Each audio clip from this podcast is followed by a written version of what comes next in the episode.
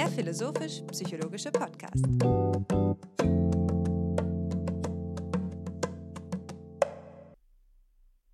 Herzlich willkommen, meine Damen und Herren, zur 117. Episode des Podcasts FIPSI, des philosophischen und psychologischen Podcasts.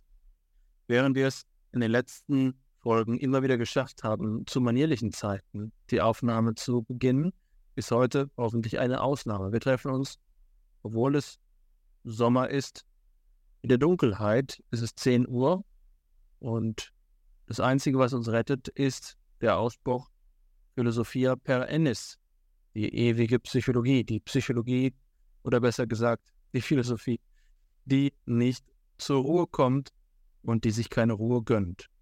So ist es bei uns. Ich grüße dich, Hannes. Grüß dich, Alexander.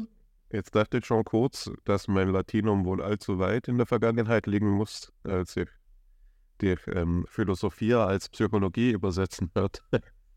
ähm, aber ich war froh, dass du es dann doch noch ähm, ausgebessert hast und mich sozusagen beruhigt hast. Bei mir ist es zumindest so hier, dass noch letzte ähm, letzte Sonnenstrahlen am Himmel zu sehen sind. Es ist noch nicht ganz dunkel. Ich glaube, wenn wir dieselbe Episode ein halbes Jahr später aufnehmen würde, dann wäre es jetzt schon stockdunkel. Insofern ist das auch wieder nur relativ und ich freue mich, dass wir es trotz der widrigen Umstände sozusagen hier doch noch zusammen hinschaffen. Und wir wenden uns ja heute einmal einer Episode zu, einer Frage zu, die man, wie ich meine, und das wirst du antizipieren, dem FIPSI-Grundkurs zuordnen muss. Es ist eine Frage, die ähm, sich mit einer der Grundbegriffe befasst, sowohl in der Philosophie als auch in der Wissenschaft.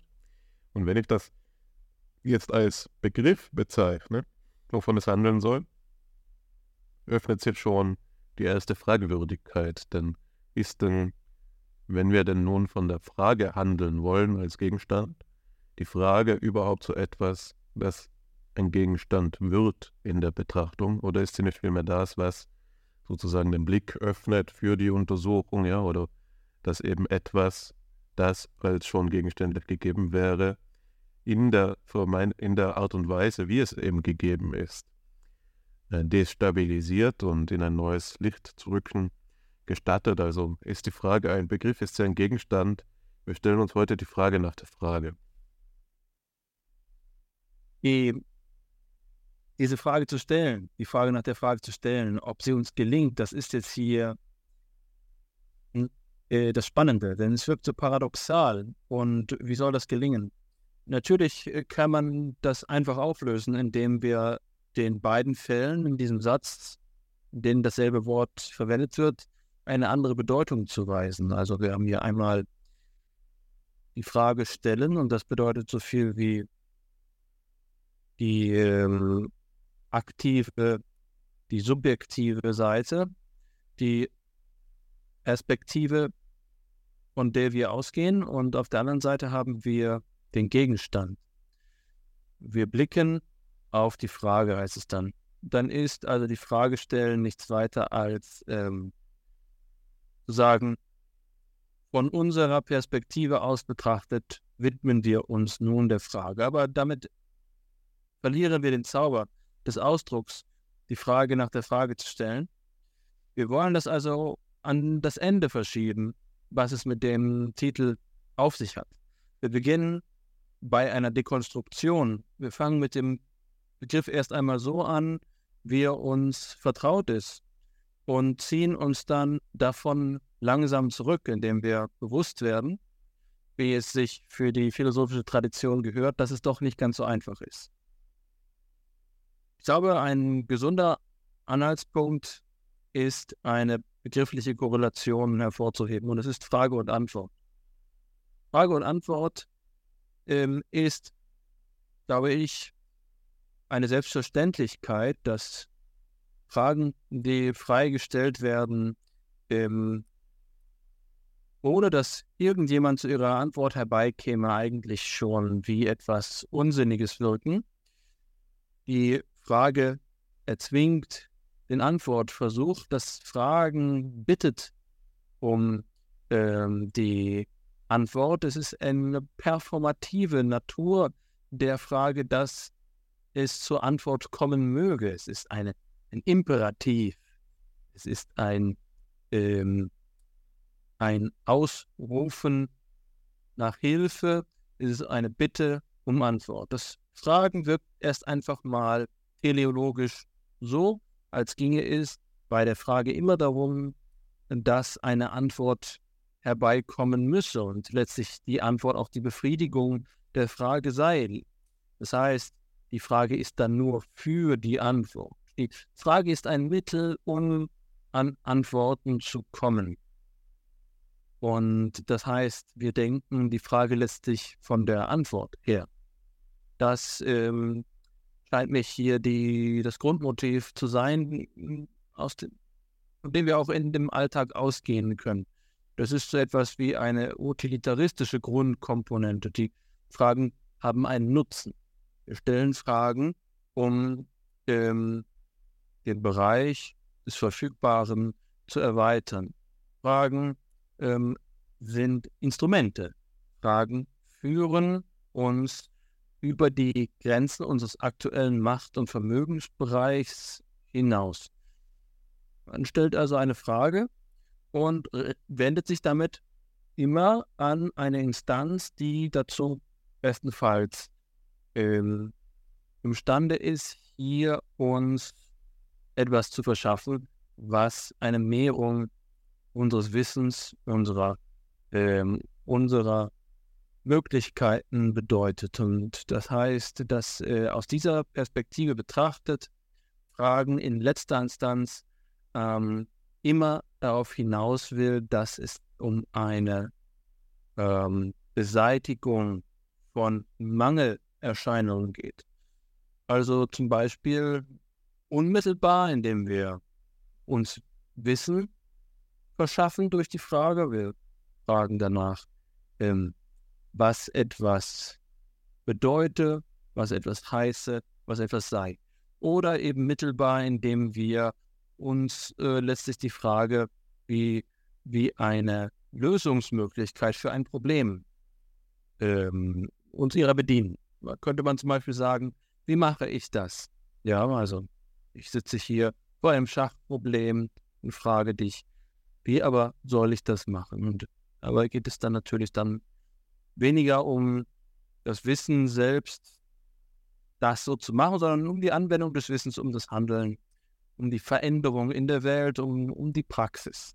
Nun, das ist also hier sicherlich der typischste Sinn des Fragens.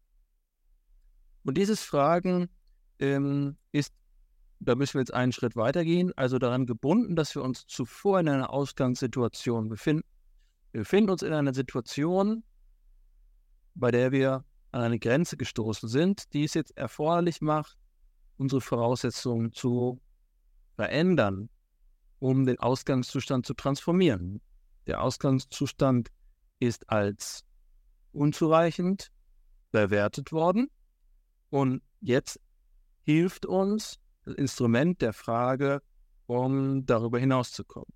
Das heißt, wir fragen dann eben auch nur um das, was wir ohnehin schon kennen, also unsere Ausgangslage, unsere Situation, so etwas überzuführen, was wir gewisserweise auch schon vorahnen, weil wir das Ziel schon gesetzt haben. Wir wissen davon, was es zu erreichen gilt und das ist Bestandteil unserer Ausgangssituation. Unsere Ausgangssituation ist, dass wir dazu motiviert sind, die Lage so zu verändern, dass sie uns günstiger ähm, gefügt sei. Und dazu hilft uns das Fragen. Das Fragen bleibt durch und durch nur ein Übergangsstadium, eine Beseitigung von Hindernissen äh, auf einem ansonsten eben geraden Wege. Das ist ähm, der Sinn der Frage im pragmatischsten Sinne. Und mit Pragmatik meine ich hier nicht unbedingt den Pragmatismus, den Sinn aus einer philosophischen Tradition stammt, sondern schlicht und ergreifend das Leben von der Tat und von dem Werk aus betrachtend. Die Frage ist dann eben ein Werkzeug, das unsere Taten begleitet. Und so kann man auch sagen, dass Fragen strukturanalog zu all den Dingen sind, die eben erdenklich weitere Organismen, Lebensformen, Strukturen, Systeme, selbst eben künstliche Systeme ähm, leisten. Also sollte es dazu kommen, dass ein Computer uns um einen Input bittet, das heißt, hier sei es nötig, eine Entscheidung zu, zu tätigen, OK oder Abbrechen zu drücken, dann ist das Strukturäquivalent zu einer Frage. Nun können wir die Frage auch als so etwas wie eine Entscheidung im einfachsten Sinne beschreiben. Eine Wahl vielleicht, ja. Ähm, und manchmal braucht es eben nicht einfach nur eine Auswahl zwischen zwei Alternativen, dieses oder jenes, sondern eine offene Frage. Was überhaupt könnte hier, fragt der Computer, äh, ein, ein mögliche, eine mögliche symbolische Eingabe sein? Und ähm, so ist es dann eben auch bei den Tieren und so ist es eben auch bei, ähm, bei letztlich jeder Form von anorganischer Konfiguration, bei der es zu so etwas kommt wie einem Hindernis, erdenklicherweise. Ähm, dann ist das Fragen nichts weiter als eine Spielart der universalen Bewegung und ihrer ähm, unablässigen Richtungsänderung. Das ist äh, vermutlich der, der einfachste Sinn, äh, der uns hier jetzt ähm, für das Fragen aufkommen kann. Und äh, ohne weiteres muss man den ja auch nicht problematisieren. Also man kann da ja auch erst einmal anerkennen, dass das stattfindet. Also es ist durchaus so, dass der Mensch so wie so vieles anderes in der Welt weiter möchte und nicht stehen bleiben möchte. Das ist im Leben, im Handeln, in der Bewältigung ähm, des, des, Daseins nicht ähm, zur Stagnation kommt, dass wir an der Barriere nicht stehen bleiben wollen, dass wir in der Sackgasse nicht ähm, ausharren, sondern ähm, Lösungen anstreben. In diesem Sinne können wir sagen, Karl Poppers Verdikt, das ganze Leben sei Problemlösen, lässt sie auch auf das Fragen und Antworten erweitern. Das ist ähm, die, der Sinn des Fragens im pragmatischen Sinne. Jetzt ist es aber so, dass es bestimmte Erfahrungen gibt, in denen, und das haben wir auch schon in verschiedenen anderen Weisen in einer Zahl, einer größeren Zahl von Episoden unseres Podcasts besprochen.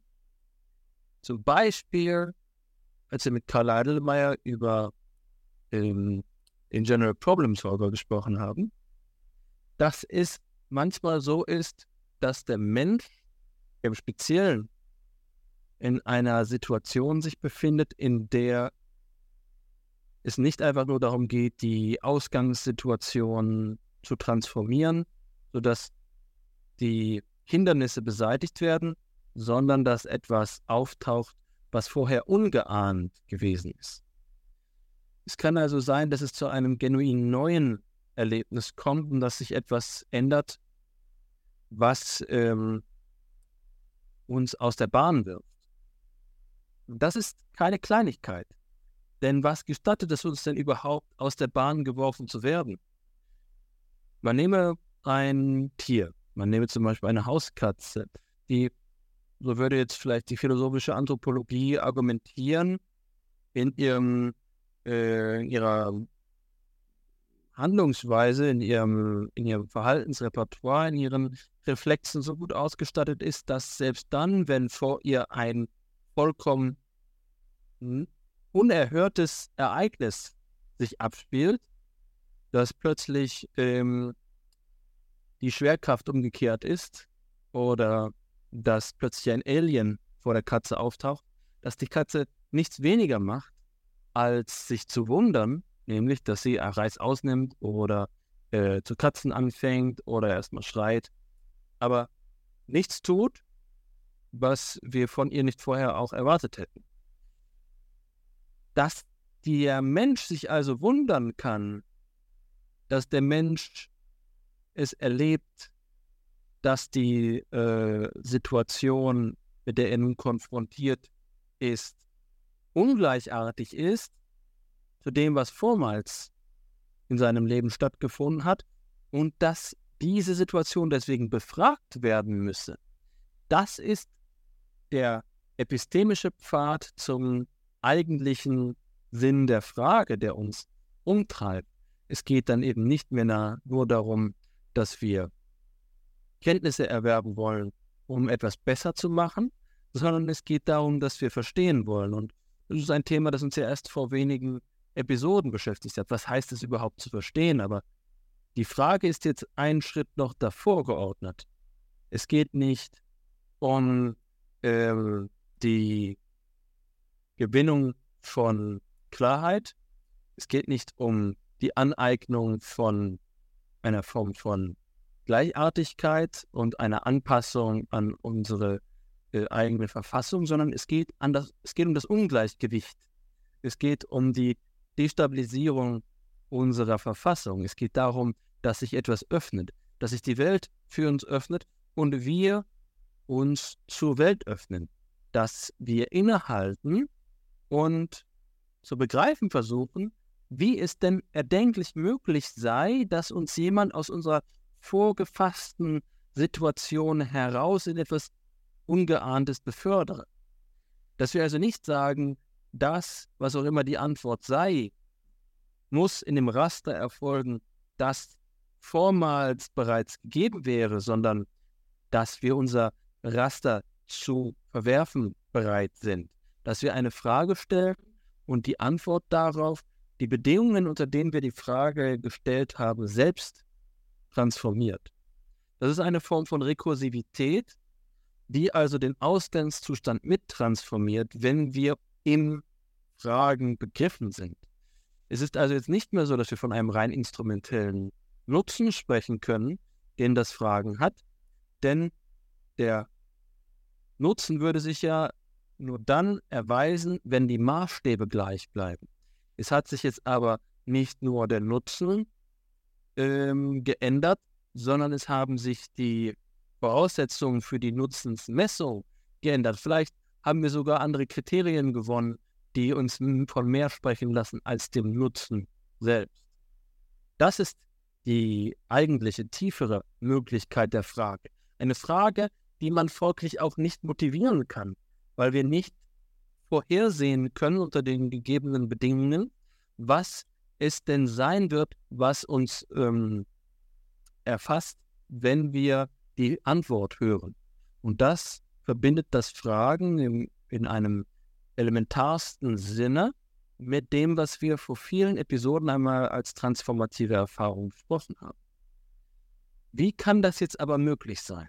Ja, es wirkt wie ein Salto Mortale. Es wirkt wie ein Kopfsprung ins Nichts, in einen Bereich, den wir nicht ahnen können. Das ist das Faszinosum des Fragens überhaupt, ähm, wie es sein kann, dass wir fragen. Und ich habe das jetzt gerade schon mit der philosophischen Anthropologie angesprochen. Und ähm, ich glaube, dafür hat Max Scheler einmal einen sehr trefflichen Ausdruck gebracht. Und das war, als er sagte, dass wir so lange von einem Papageien als Tier sprechen, bis er einmal eine Frage stellen würde.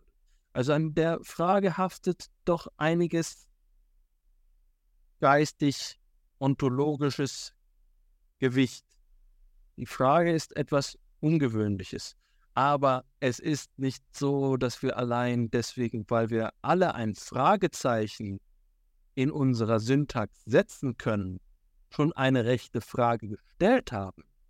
Was heißt es denn überhaupt, eine Frage zu stellen? Und da ist allen unseren Zuhörerinnen und Zuhörern vielleicht die Situation in Erinnerung zu bringen, in der man glaubt, im Unterricht wenn sie selbst einmal Lehrerin oder Lehrer gewesen sind, eine Situation geschafft zu haben, in der sich die, das Publikum wundern müsse, dass die Verwunderung dann aber doch kein Einzug hält.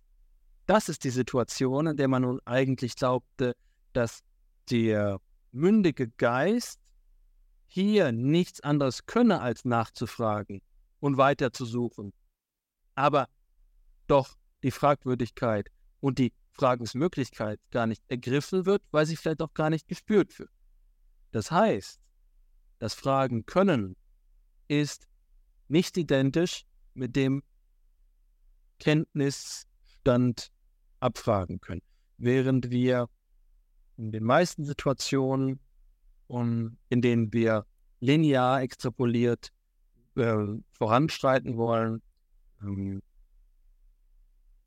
eine Frage stellen können, ist gerade dieses nicht-lineare Fragenstellen eine, eine andere Verfassung.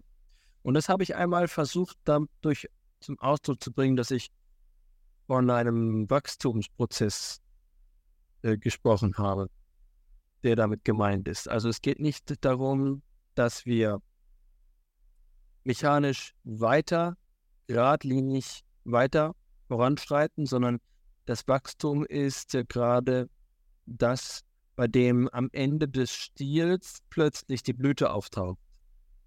Das ist mit Wachstum gemeint. Wir, wir schauen uns die äh, Sonnenblume an, wie sie vom Mai an wächst und dann kommen plötzlich Blätter. So, das ist schon mal das erste und ungeahnte, aber der kleine Stiel schwingt sich hinauf und schwingt sich hinauf und ist 50 Zentimeter lang und einen Meter lang und es geht eifrig weiter, aber plötzlich wächst eine Blume da heraus. Wie kann diese Blüte denn äh, aus dem Stiel zu erwarten sein? Das ist, das ist mit Wachstum gemeint. Und genauso äh, ist es mit den Fragen. Also, ähm, manches Mal glauben wir vielleicht äh, aus diesem instrumentellen Sinne ausbrechen zu können, aber wir vermögen es doch nicht. Und wie das denn eigentlich gelingen kann, wie man eine richtige Frage stellt, das ist wohl schon eine Kunst, äh, in welchen situativen Voraussetzungen man ankommen muss, um einer wirklich neuen Sache zu begegnen. Und hier kommen wir also an den Punkt, an dem es also, an, also angrenzt an eine Problematik, die äh, vom, von den Empiristen oder in empiristischer Tradition so gefasst wurde, dass, dass es nicht authentisch eigentlich Neues gibt. Also es gibt kein Anfang im radikalen Sinne, sondern alles ist immer schon kontextualisiert. Das heißt, wenn ich sagte, dass hier mit den vormals gegebenen Zuständen gebrochen wird, dann ist es eben nur ein teilweiser Bruch. Das heißt, nochmal am Beispiel gesprochen, wenn das Kind eine Lernerfahrung macht, dann sind die neuen Verhältnisse, in die es eintritt, immer nur neu im Verhältnis zum vormals Alten. Es gibt nichts Neues ohne das Alte. Und das Neue ist immer abhängig vom Alten. Das heißt, hier ist eben nur vermeintlich ein Durchbruch geschafft worden und wir hängen letztlich doch nur am Ausgangszustand. Also ähm, hier führt die Idee des Neuen sich zusammen mit der Idee des Widerspruchs, der Differenz. Das, was früher gewesen ist, ist jetzt nicht mehr und so haben wir das Spätere erschlossen, indem wir es abhängig vom vorherigen verstanden haben. Das ist ein strukturalistischer Gedanke, zu sagen, wir können eigentlich immer nur Unterschiede begreifen. Es gibt keine genuinen neuen Qualitäten. Hm, wir entdecken keine neuen Farben. Dieser alte Gedanke ist, dass man also die Welt durchforsten kann und, und sich überall umschaut, jeden Stein umwendet, alle schwarzen äh, Schwäne sich anschaut und doch findet man keine neue Farbe. Es steht alles in einem Gefüge, das schon vormals etabliert ist, also ist alles Neue bloß ein Schein. Es gibt keine Creatio ex nihilo. Das ist hier der Glaube. Und, und doch gibt es vielleicht den einen oder die andere, die behaupten würde, dass ähm, sie schon einmal eine unvergleichliche Farberfahrung gemacht hat, indem sie zum Beispiel ein, eine ähm, äh, das das Violett der ähm, Lavendelfelder der Südfrankreichs ähm, angesehen hat und es mit keinem Violett der Welt ansonsten vergleichbar ist.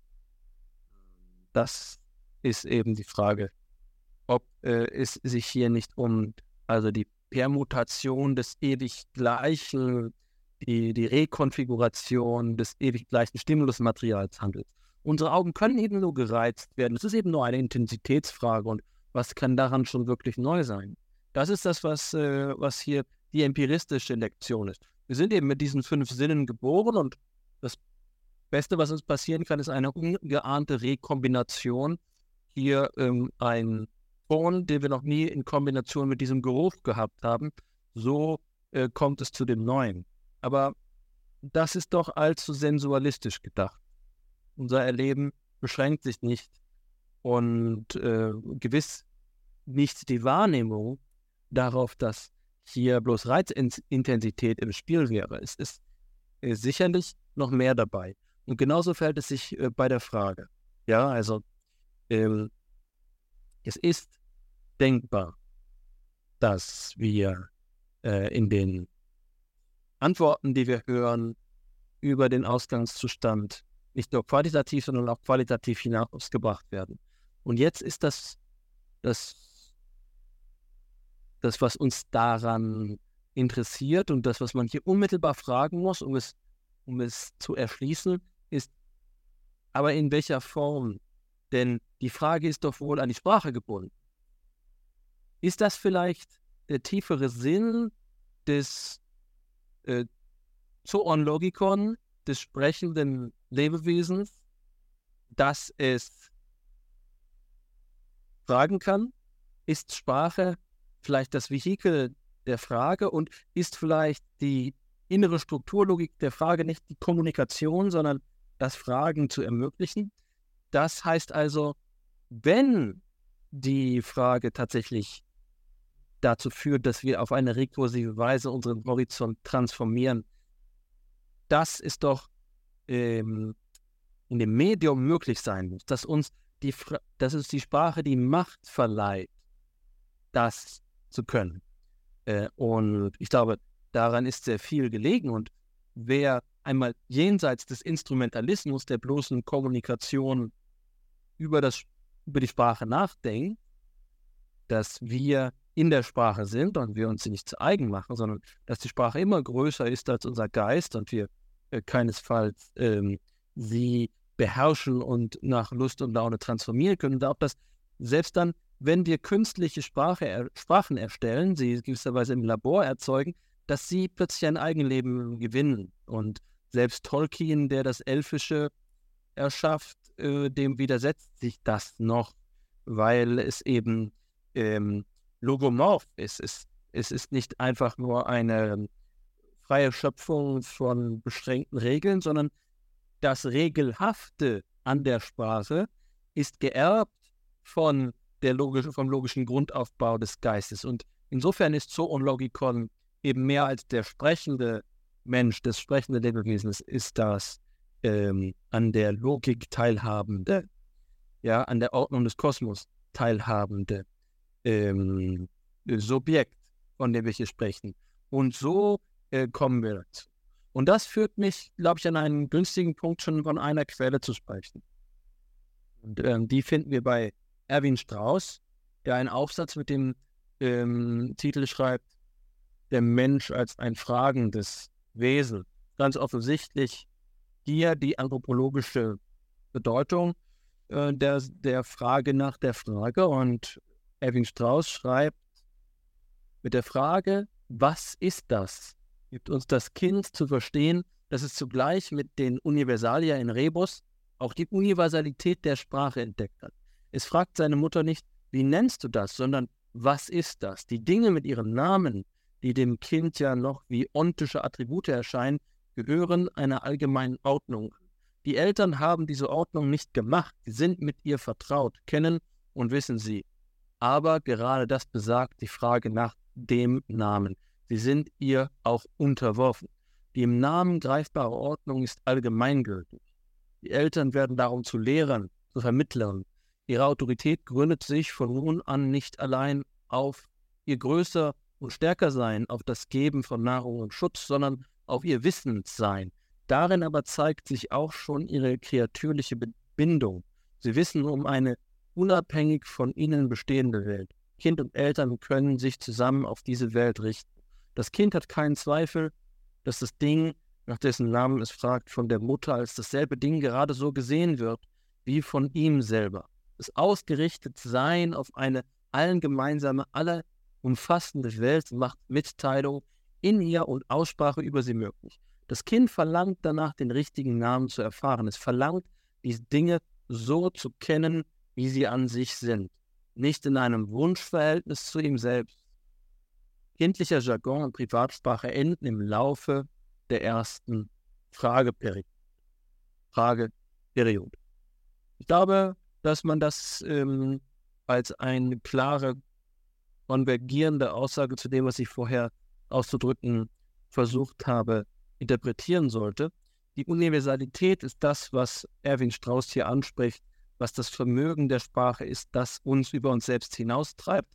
Und das ist nur möglich, wenn diese Sprache eben mehr ist als unser Instrument, über das wir frei verfügen und das nur insoweit existiert, als es eben uns bekannt ist. Das ist, was wir mit dem Ausdruck von Ferdinand de Saussure die Differenz zwischen Langue und Parole nennen. Parole als das Sprechen, über das wir verfügen, aber in Abhängigkeit immer von der idealen Sprache gedacht. Und wie ist sie aufgebaut? Das ist hier die Passage, in der Strauß sagt, es gibt eine Gewissheit, es gibt eine Urgewissheit, die sich sicherlich im Vertrauen und in der Evidenz erschließt, dass das, wonach wir fragen, die, denen äh, wir die Frage stellen, ähm, auch so gegeben sei wie uns dass wir uns hier alle auf einen gemeinsamen Gegenstandsbereich beziehen, den man Universalität nennen kann. Ja, und jetzt liegt natürlich auf der, auf der äh, Zunge zu sagen, aber ohne Zweifel sind doch die Augen aller Menschen anders. Gerade das Kind hat doch hier äh, sicherlich eine, eine beschränkte Sicht. Es schaut von unten und nicht äh, auf der Augenhöhe der Mutter. Wie können wir hier von von Identität sprechen, allenfalls doch wohl Ähnlichkeit. Und, aber Ähnlichkeit selbst, und das ist eine schöne äh, philosophische und gerade phänomenologische Frage, setzt eben bereits voraus, dass etwas uns den Maßstab gibt, an dem wir es als ähnlich ermessen. Also letztlich setzt Ähnlichkeit hier auch wieder diese Universalität voraus. Der Begriff der Ähnlichkeit enthält den Verweis auf die, ähm, auf die Dimension, nach der wir Ähnlichkeit ermessen. Und zum anderen ist es ja gerade so, dass es in, im inneren Kern von allen Phänomenen doch auch Facetten gibt, wie zum Beispiel das Ausgedehntsein, die uns den Aufbau der Phänomene im Inneren gestattet. Also selbst wenn so ist, dass ich durch die Sonnenbrille auf etwas blicke und, äh, und äh, du nicht, du mit deinen eigenen Augen es erblickst, dass das, was uns daran gemeinsam äh, ist eine ähm, Grundlage für die Variation stiftet. Die Unterschiede zwischen den mit den eigenen Augen gesehenen Gegenstand und dem durch die Sonnenbrille gesehenen Gegenstand stehen in Abhängigkeit zu der Struktur des Phänomens überhaupt. Und so ist es auch mit dem Fragen zu verstehen. Das Fragen richtet sich auf diese Teilhabe an der Ordnung, die über uns hinausgeht. Und so können wir unsere eigene Relativität im Verhältnis zu dieser Ordnung erfassen. Und so transformiert sie sich das Gefühl durch das äh, Fragen hindurch. Das ist der tiefere Sinn des Begriffs kopernikanische Wende. Bei Kant sprechen wir von der kopernikanischen Wende. Und dabei denken wir oftmals einfach daran, dass seine philosophische Leistung so groß gewesen sei wie die astronomische Leistung eines Kopernikus. Kopernikus war ein großer Geist und wir stehen auf seinen Schultern. Aber der tiefere Sinn ist, dass äh, Kant genauso wie Kopernikus erfasst hat, dass sich äh, die Gestirne nicht einzig in Abhängigkeit zu unserem Standpunkt bewegen, sondern unser Standpunkt auch in Abhängigkeit zu den Gestirn steht, so hat Kant erfasst, dass unsere Erfahrung nicht äh, die, das Zentrum ist, um das sich all die Erscheinungen gruppieren, sondern dass die Bedingungen unserer Erfahrung eine ähm, eigene äh, Gesetzlichkeit haben, die so wie die Planetenbahn der Erde in der Erfassung der Phänomene berücksichtigt werden muss. Es ist die Zweistelligkeit der Bedingungen, die äh, Kopplung der beiden Voraussetzungen, nicht nur die Bewegung der Gestirne, sondern auch die Bewegung der Erde. Nicht nur die Transformation der Erscheinungen, sondern auch die Eigendynamik der transzendentalen Erfahrungsstruktur. So ist es zu begreifen, dass wir, wenn wir eine Frage stellen und sich in ihr tatsächlich eben etwas Neues erschließt, dass das nicht einfach eine äh, Rekonfiguration, eine bloße Rekonfiguration äh, eines, eines schon vorher bestehenden Weltbildes ist, sondern dass sich hier im Gefüge der Phänomene sozusagen unser, unser eigenes äh, Uhrwerk weiterdreht. Die Dynamik, das Verhältnis unserer eigenen transzendentalen Verfassung wird durch das Fragen mit betroffen. Wir sind nicht der ruhende Pol, der die Frage stellt und danach im gleichen Standpunkt aus die, die Antwort hören kann, sondern die Antwort transformiert die Bedingungen, unter denen wir verstehen, was danach erfolgt. Aber das führt nicht zu reinem Chaos, weil diese Transformation ihren eigenen Planetenbahnen folgt. So kommen wir zum tieferen Sinn der Frage. Die Frage ist die Selbstabschaffung. Die Frage ist die Dekonstruktion unserer Selbst. Die Frage ist die Öffnung hin zu einem anderen. Und doch, und das will ich nochmal wiederholen, ist es keine, es ist nicht äh, so einfach wie der Sprung in das Leere. Ja, also eine gute Frage zu stellen, ist eine große Überforderung. Nicht wahr? Also ich hatte diesen Gedanken auch schon mal bei Fipsi geäußert, wie schwer es ist, ein, ein eigentlich ungewöhnliches Ereignis zu fantasieren. Was sind die Bedingungen für unsere eigene Fantasie, in der wir sie nicht in einem ähm, äh, in, in einer bloßen ähm, Abhängigkeit zu einem Architext sehen, zu, zu einer schon dagewesenen Fantasie, so wie bei den, dem Heros in tausend Gestalten sich gleichen mythologischen Motive durch die ganze Geschichte des beispielsweise des Abendlandes ziehen. Genauso können wir hier auch sagen, dass der äh, Sinn der äh, Fragen, die wir stellen, oft präfiguriert ist durch das, was wir schon als fragwürdig gelernt haben. Aber damit bewegen wir uns gerade eben nicht in den Bahnen der Freiheit, sondern in den Bahnen der Tradition. Heißt das, dass wir eine Creatio ex nihilo anstreben sollten? Oder ist es vielmehr so, dass wir die Transformation immanent ähm, überwinden können? Hier gibt es Perspektiven, das sind Denkanstöße und ich glaube, daran besteht der tiefere Wert äh, der Frage nach der Frage, die ich dir jetzt in deine verantwortungsvollen Hände überreiche. Ja, vielen Dank, lieber Alexander, für dein Exposé oder deinen äh, Impuls zur Frage. Ähm, du hast jetzt das in einer Manier aufgearbeitet, die dem Topos vermutlich sehr äh, äh, schickt, denn du hast vers versucht, das Wesen äh, der Frage von seinem Grundsinn her in den Blick zu bekommen. Und ich denke, dass das hier für diese Fragestellung die wir uns vorgenommen haben. Man muss sich dabei hüten, dass nicht alles zu einem Scherz wird, dass man über die Frage sagt, ja, weil die ganze wissenschaftliche Sprache durchdrängt ist von Formulierungen, die wiederum ähm, die Frage enthalten. So, ähm, so dass man, wenn man von der Frage nach der Frage oder der Fragestellung, die uns umtreibt, spricht, der meinen könnte, wir würden jetzt bloß einen Witz treiben. Darum geht es mir nicht.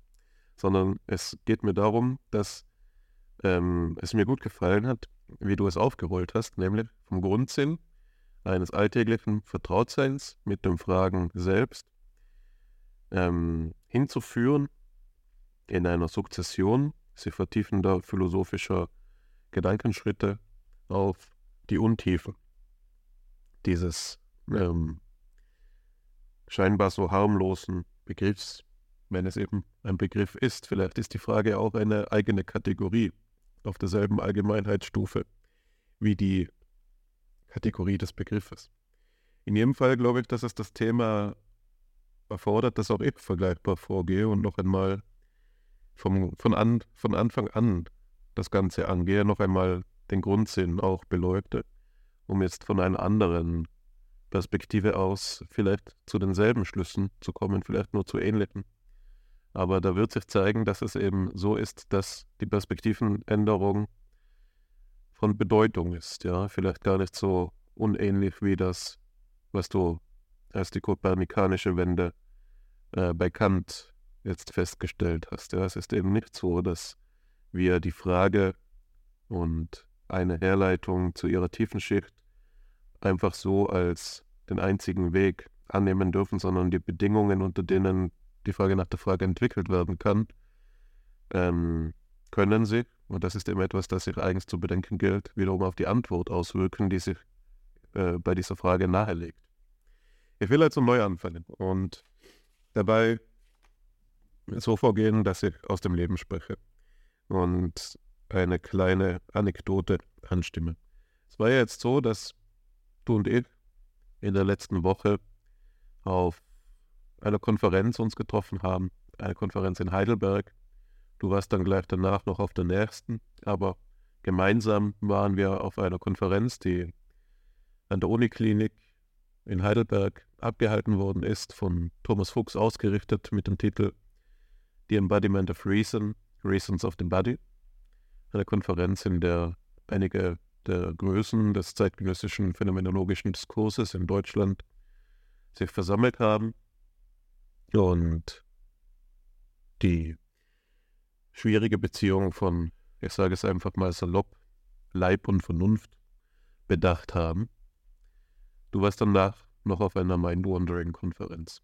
Die Inhalte sind jetzt aber nebensächlich. Worauf ich hinaus will, ist, dass Konferenzen einen Anlass dafür bieten, eine gewisserweise wissenschaftsethnografische Studie durchzuführen, wenn man das Ganze dann jetzt unter der Richtung betrachtet, von der wir kommen. Was meine ich damit? Konferenzen sind Veranstaltungen, in denen Fragen gestellt werden. Und zwar auf ganz verschiedene Weisen. Und wenn man jetzt eben den wissenschaftsethnografischen Blick einnimmt, die Perspektive einnimmt, diese Haltung ähm, einnimmt, dann sieht man, dass die Fragen ganz unterschiedliches meinen. Ja, also wir betrachten die Wissenschaftlerinnen und Wissenschaftler jetzt, als wären sie Martianer. Wir wissen nicht, was sie wollen und achten einmal auf die Gesten, die durch diese Sprachhandlungen, die wir unter dem Fragebegriff zusammenfassen, vorgenommen werden. Und dann, ich nehme jetzt einfach eine unsystematische Typologie vor, um aufzuzeigen, wovon ich spreche. Ja, also es gibt sicher so etwas wie eine Nachfrage. Eine Nachfrage ist etwas, für das man sich oft auch schon im Nebensatz entschuldigt. Ich habe bloß eine Nachfrage. Ja, da geht es darum, ein Verständnis aufzuklären. Das ist jetzt vermutlich für die anderen im Saal nicht so interessant, deshalb entschuldigt man sich oder aber, weil man eben zugibt, indem man nachfragen muss, dass man nicht verstanden hat. Und eine der Unsitten, gerade im philosophischen Diskurs, ist sicherlich der, die, dass man immer schon vorgibt, alles auf Anhieb zu verstehen. Ja, also die Nachfrage hier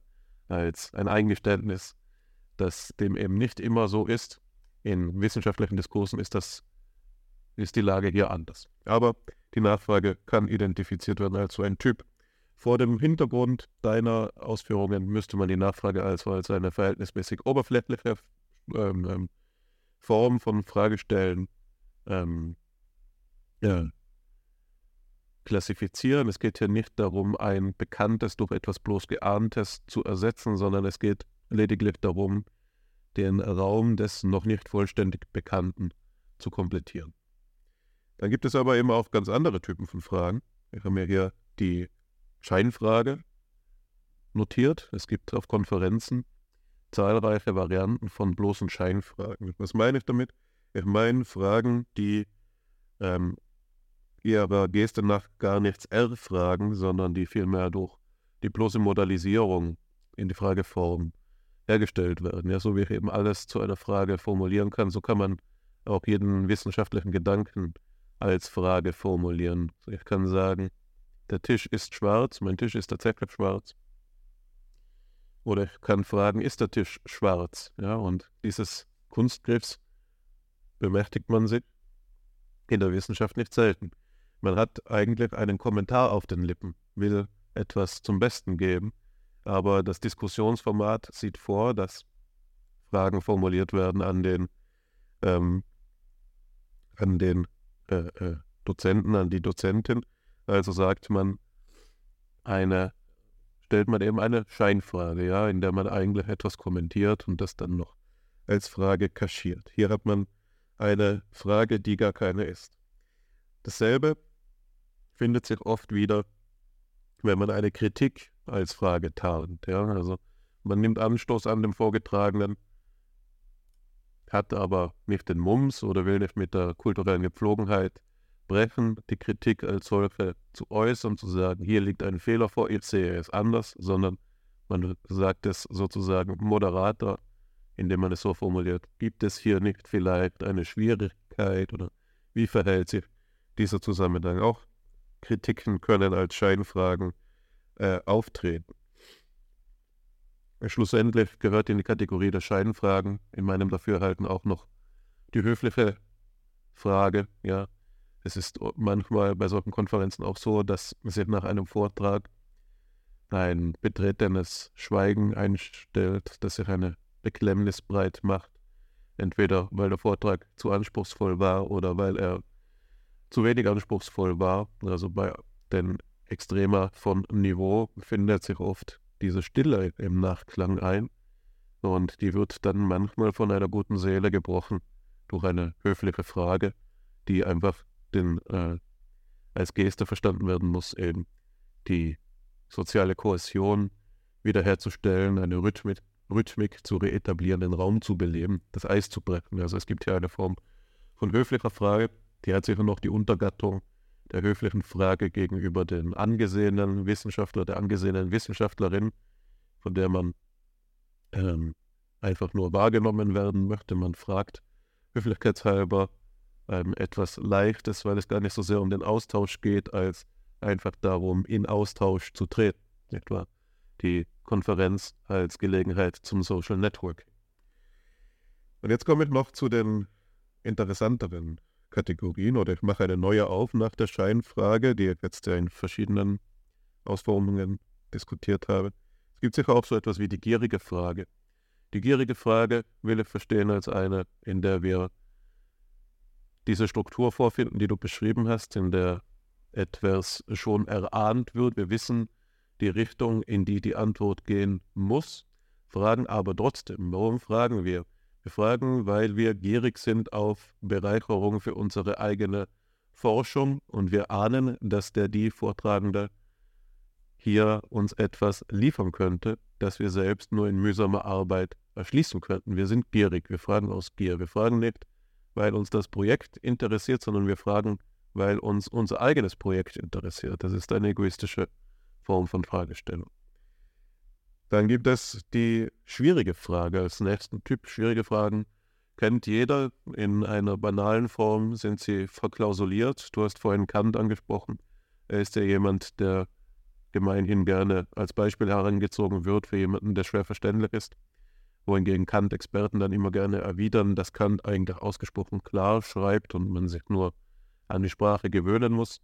Jedenfalls können Fragen verklausuliert werden, um eine gewisse Schwierigkeit zu erzeugen. Das kann dann wieder eben mit verschiedenen sozialen Effekten einhergehen, die wünschenswert oder nicht wünschenswert sind. Besonders technische Fragen sind auch besonders schwierig. Fragen, die viel Vorwissen voraussetzen oder die einen ganzen Forschungsstand ähm, aufrollen, sind schwierige Fragen. Vor allem des letzteren Typus machen wir uns selbst auch gerne einmal schuldig hier bei FIPSI. Ähm, das ist nicht immer schlecht. Schwierige Fragen sind schon Fragen, die in einer Vielzahl von Sinnhorizonten auftauchen können und wenn sie gut und ehrlich gemeint sind, spricht nichts dagegen, eine schwierige Frage zu stellen, auch wenn sie natürlich soziales Dynamit sein können. Und jetzt komme ich zum letzten Typus der Frage, den ich unterscheiden will und der auf der Konferenz vielleicht auch der seltenste Typus ist, den man am wenigsten häufig vorfinden wird, und das ist der Typ der echten Frage. Echte Fragen sind oft schwierige Fragen, aber sie zeichnen sich manchmal oder nicht nur manchmal dadurch aus, dass eben nicht verklausuliert auftauchen, sondern ähm, verräterisch einfach daherkommen. Es sind echte Fragen, die einen selbst im Leben beschäftigen, die auch verstanden werden können in ihrer Tiefe und die mit einer gewissen Wucht daherkommen. Die, das sind Fragen, die die Atmosphäre ändern können und die eben im zeitlich immer auch gedrängten Kontext einer Konferenz, eines QAs sozusagen von vornherein eigentlich zum Scheitern verdammt sind. In, in den seltensten Fällen nur habe ich erlebt, dass eine echte Frage im Diskussionsformat gut beantwortet worden ist. Was ich eher kenne, ist, dass echte Fragen Anlass geben dafür, sich nach ähm, den Diskussionsformaten zum persönlichen Gespräch zusammenzufinden. Eine echte Frage, die verstanden wird vom Gegenüber, kann Anzeichen dafür sein, dass man eine geistige Verwandtschaft ähm, findet, dass man die ähnlichen Dinge vertief ansieht und dass man vermutlich gut miteinander sprechen kann. Echte Fragen sind oft schwierige Fragen, aber in ihrer Form einfach. Und hier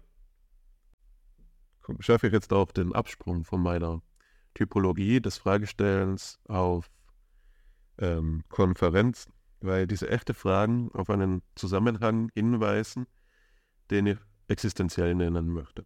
Echte Fragen zeigen den Schlund des Fragestellens auf. Es gibt eben Fragen, die wir stellen und alle Typen bis zur echten Frage waren solche Fragen, die wir stellen. Fragen sind etwas, das, die, äh, das konstruiert werden kann. Fragen können in verschiedenen Gesten durch verschiedene Formulierungen erzeugt werden. Das sind Fragen, die wir stellen, aber es gibt auch Fragen, die sich uns stellen. Fragen, denen man nicht ausweichen kann. Fragen, die uns überraschen wie ein Fremder auf der Straße. Ja, man, man geht über die Kreuzung und von der Seite springt einen die Frage an. Ich denke ja an Camus' Buch zum Absurden.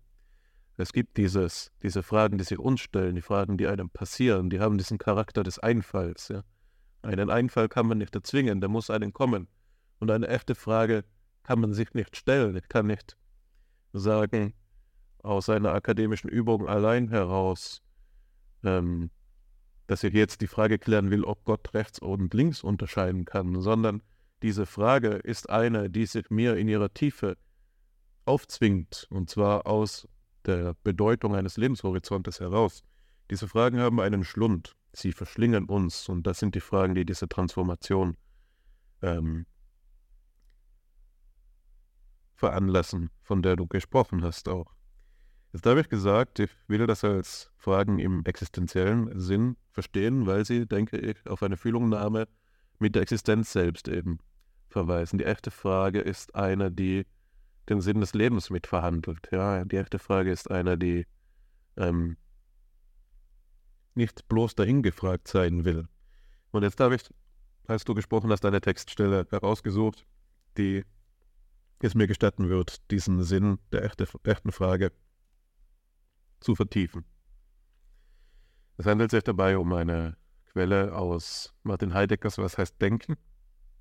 aus der Vorlesung im Wintersemester 1951, 1952.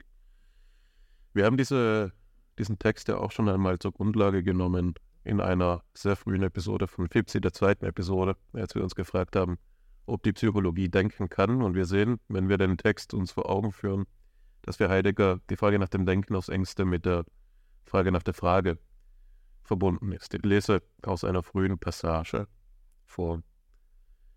Wenn wir das Denken lernen, dürfen wir vor allem auf dem Weg, den wir dabei einschlagen, uns nicht voreilig über die bedrängenden Fragen hinwegtäuschen, sondern müssen uns auf die Fragen einlassen, wie jenes suchen, was sich durch kein Erfinden finden lässt. Wir heutigen zumal können nur lernen, wenn wir dabei immer zugleich verlernen. Für den uns angehenden Fall gesprochen.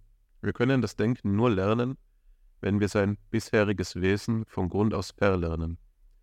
Aber dazu ist nötig, dass wir es zugleich kennenlernen.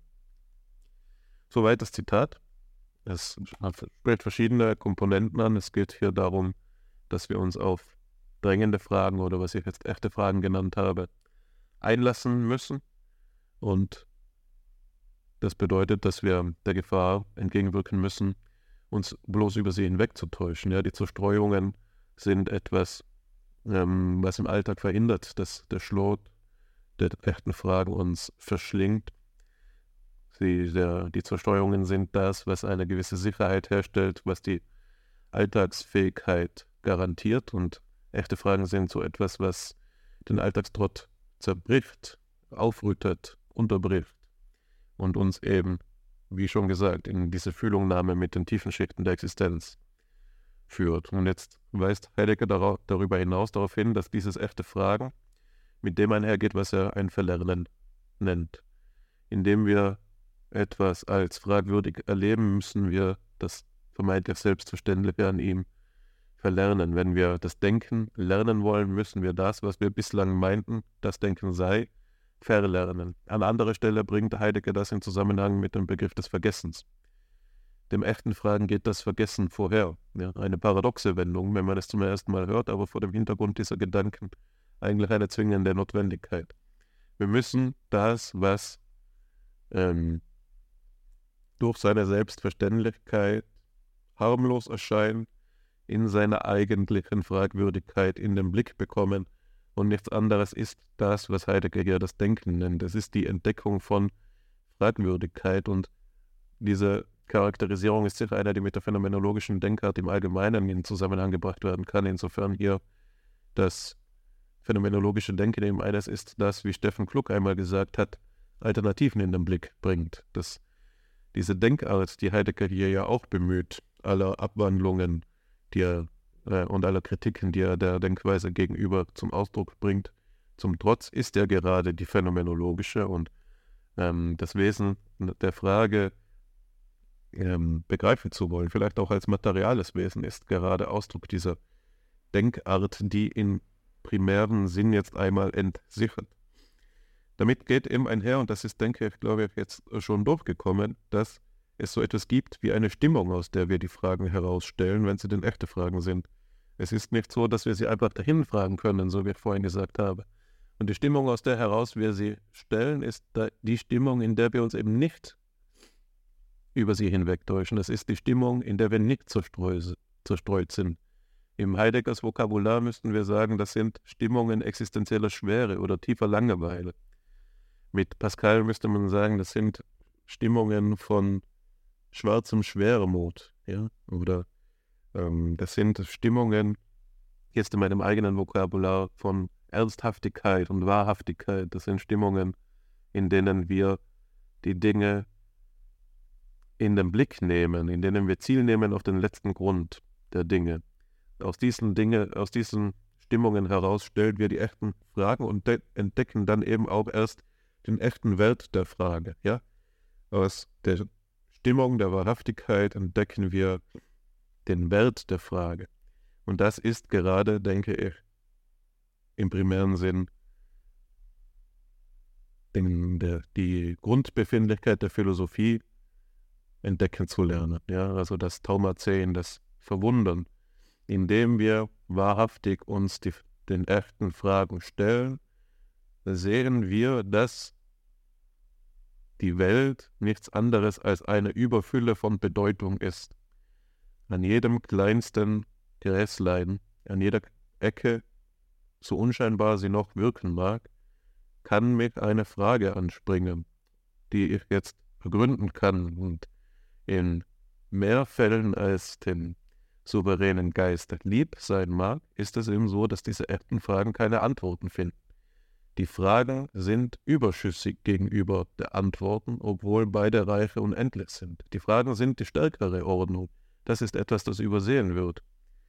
Und ich denke, dass wir das insbesondere dann übersehen, wenn wir die Frage beispielsweise von der Forschungsfrage her verstehen. Die Forschungsfrage als etwas, das Forschung ermöglichen soll. Die Frage hier im operationalen Sinn oder im instrumentellen Sinn.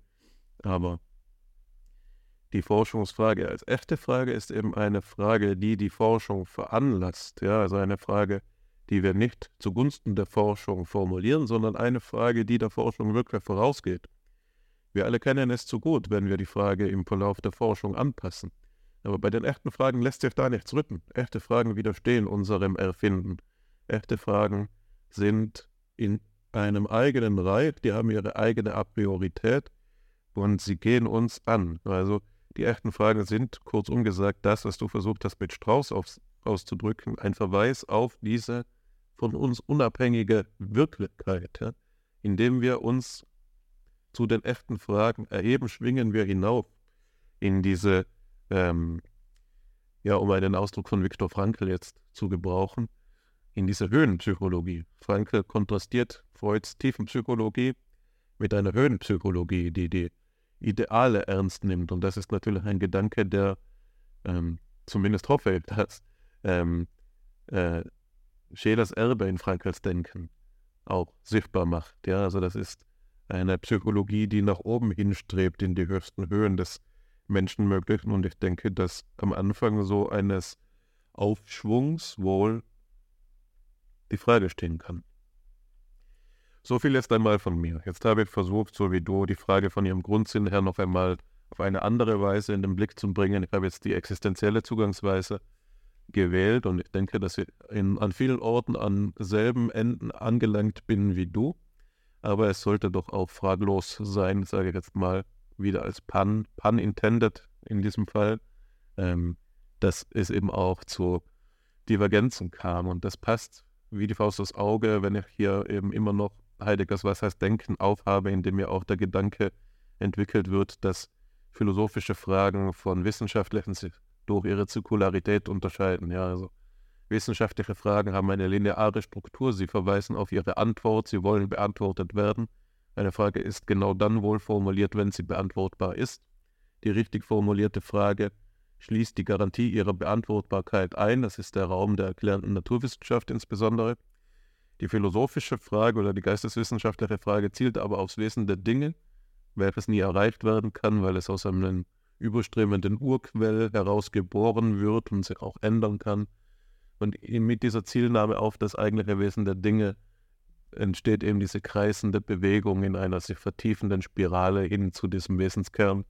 Und da versucht Heidegger eben auch die Idee klarzumachen, dass wir uns darauf einlassen müssen, denselben Gedanken mehrmals zu denken mit minimalen Variationen, weil wir nur so wirklich den Tiefgang ähm, erschließen können. Ja, und wer sagt, ein Argument sei zu verwerfen, weil es zirkulär wäre, der spricht voll in der wissenschaftlichen Ordnung, weil, denn in der philosophischen Ordnung ist dieser Einwand der Zirkularität kein echter. Ja?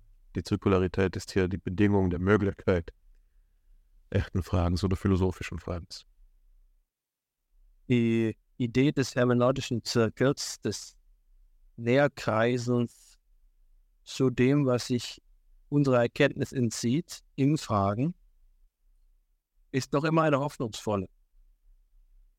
Es ist eben doch auch der Abgrund, der sich öffnet, wenn wir eine Frage stellen, der Abgrund der Unkenntnis, eine Frage, die gerade gestellt wird, wissend, oder vielmehr ahnend oder fürchtend, dass es keine Antwort darauf geben wird. Das ist der Durchbruch, das Erlebnis der Unkenntnis.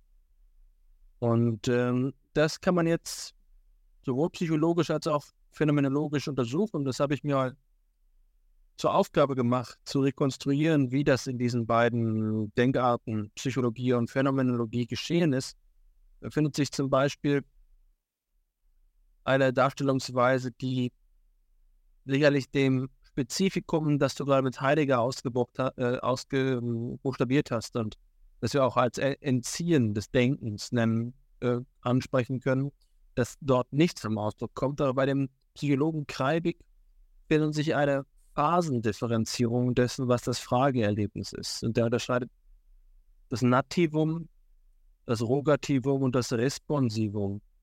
Und das Nativum ist der Keim der Frage, der Punkt, an dem die Frage aufkommt. Das Rogativum besteht jetzt also darin, dass der Fragegedanke ausbuchstabiert wird und hat einen ähm, wesentlichen Gesichtspunkt und das ist das Antizipat. Das Antizipat ist die Vorahnung und gleichermaßen auch, und das ist hier in den Kategorien der Denkpsychologie des frühen 20. Jahrhunderts gedacht, die, ähm, die teleologische Vorgabe eines Rahmens, in dem die, äh, die Antwort erfolgt. Und der Kern des Antizipats, also der, der Erwartungsstruktur, ist das sogenannte Quesit, die, äh, die Frage, Spezifität, das, was die Frage im, im Eigentlichen ausmacht oder das, was äh, den logischen Gegenstand der Frage ausmacht.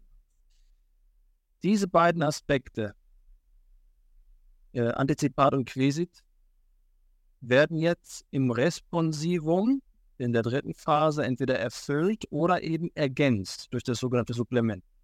Bei Kreibig findet sich dann zum Beispiel so eine Aussage wie der Inbegriff der Vorstellungen oder Urteile, welcher Vermöge des Fragegedankens dem Inhalte des angestrebten Urteils bzw. Schlusses vorgezeichnet ist, möge Frage, Antizipat oder kurz Antizipat genannt werden. Innerhalb des Antizipats stellt ein Denkelement, sprachlich durch ein Fragewort bzw. eine Frageform ausgedrückt, in Fragepunkt das Quesitum oder Quesit, welches dem logischen Gegenstande der Frage entspricht.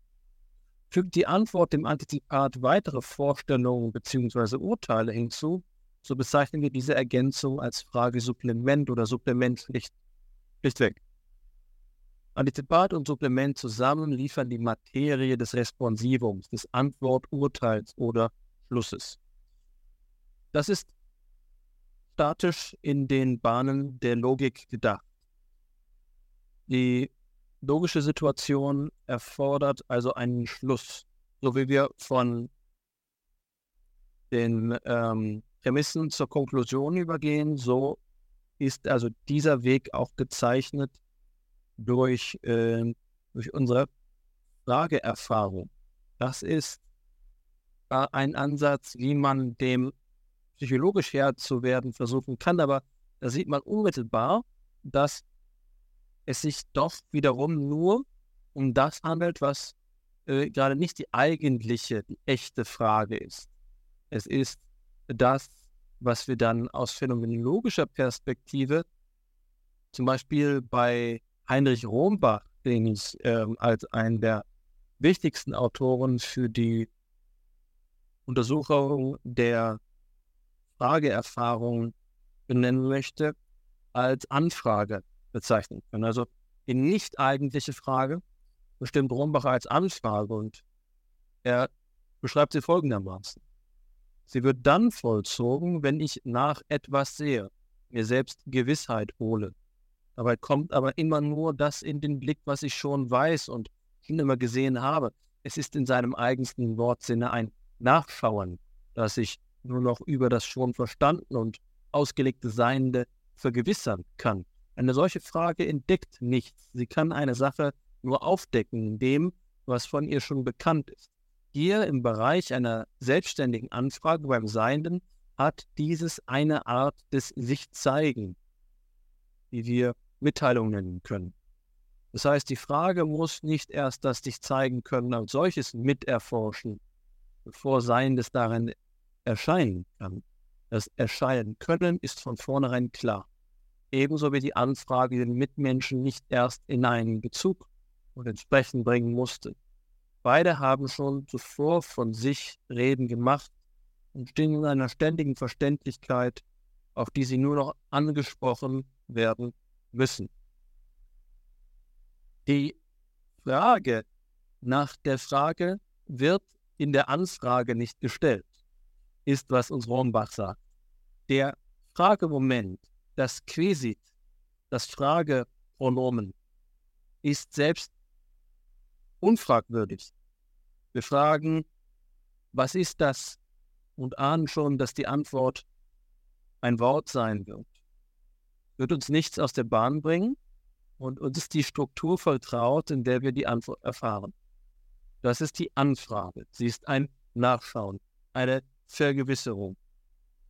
Das ist, was sich hier ähm, als der eine Modus der Frage benennen äh, lässt und damit unterstreicht also die Geschichte der Psychologie und Phänomenologie der Frage deine eigene Taxonomie, die du gerade aufgebaut hast. Jetzt ist aber die Gretchenfrage, wo ist denn der, die Sollbruchstelle zum anderen? Das, was du jetzt aus deinem Erlebnisbericht aus der, äh, aus der äh, sozusagen Morphologie der Konferenzerlebnisse isoliert hast als die eigentliche Frage, wo wird sie nun zum Erlebnis? Und ähm, ich glaube, das ist der Punkt, den man das Erlebnis der Unkenntnis nennen kann. Und das meint eben nicht nur so viel wie zu bemerken, dass man, dass ein Puzzlestück noch fehlt, sondern es ist einem tieferen Sinne eine Konfrontation mit einem Abgrund, mit einer äh, Dissonanz, mit einer Inkontinuität, mit einem, mit einem durchaus eben auch die eigene Verfassung zerreißenden Bruch. Und dem wird ähm, in, in einer Untersuchung von Günter Pöltner über die Phänomenologie des Fragens ausgegeben. Pöltner schreibt, die Rückwendung der Kenntnis auf sich, die dann geschieht, wenn die Kenntnis ein Nicht erfährt, erfolgt solcher Art selber noch, beziehungsweise wiederum als Modus der Kenntnis, weshalb sich eben als Unkenntnis nicht jedoch als Nichtwissen erfährt. Es gehört zum Wesen dieser Frageerfahrung, dass nicht nur sie selbst für sich selbst etwas Selbstverständliches ist. Unkenntnis ist etwas, das man neben so vielem anderen auch noch kennt, sondern auch ihre eigenen Gründe, das heißt diejenigen der Fraglichkeit, als ein Kennbares versteht. Dennoch heißt das nicht, dass die Kenntnis nicht gewisse Anstrengungen unternehmen muss, um das Kennen des Kennbaren ansichtig zu werden. Ganz im Gegenteil. Sie kann einen ungeheuren technischen Apparat nötig haben, um in den Besitz der neuesten Nachrichten zu gelangen. Wir kennen dies zur Genüge unter dem Schlagwort Information. Weil das Kennbare, das an ihm selbst schon offenbare ist, braucht man sich nur an Ort und Stelle zu begeben, um es zu erfahren. Die Kenntnis ist der als, als Selbstverständlichkeit waltende Bezug von Mensch und Welt. Selbstverständlichkeit ist in der Anfrage gegeben. Es ist eine bloße Unkenntnis, weil und insofern als der Modus dessen, was hier negativ gegeben ist, Kenntnis ist. Kenntnis ist das, was die Antwort liefern wird. Aber er unterscheidet es hier gleich am Anfang von dem Moment des Nichtwissens. Das Nichtwissens ist das fundamentalere Erlebnis. Es ist die Form, in dem die Kenntnis versagt. Es ist das, wo die Frage authentisch wird und die äh, Antwort hier eben nicht mehr antizipiert werden kann. Die Antwort ähm, eine äh, neue Struktur erschließt. Und das kann man jetzt als einen magischen Moment auffassen, als etwas, was letztlich irreal bleibt, die Creatio nihilo, die ich vorhin angesprochen habe. Aber ich glaube, dass es hier einen wichtigen, eine wichtige Einsicht gibt.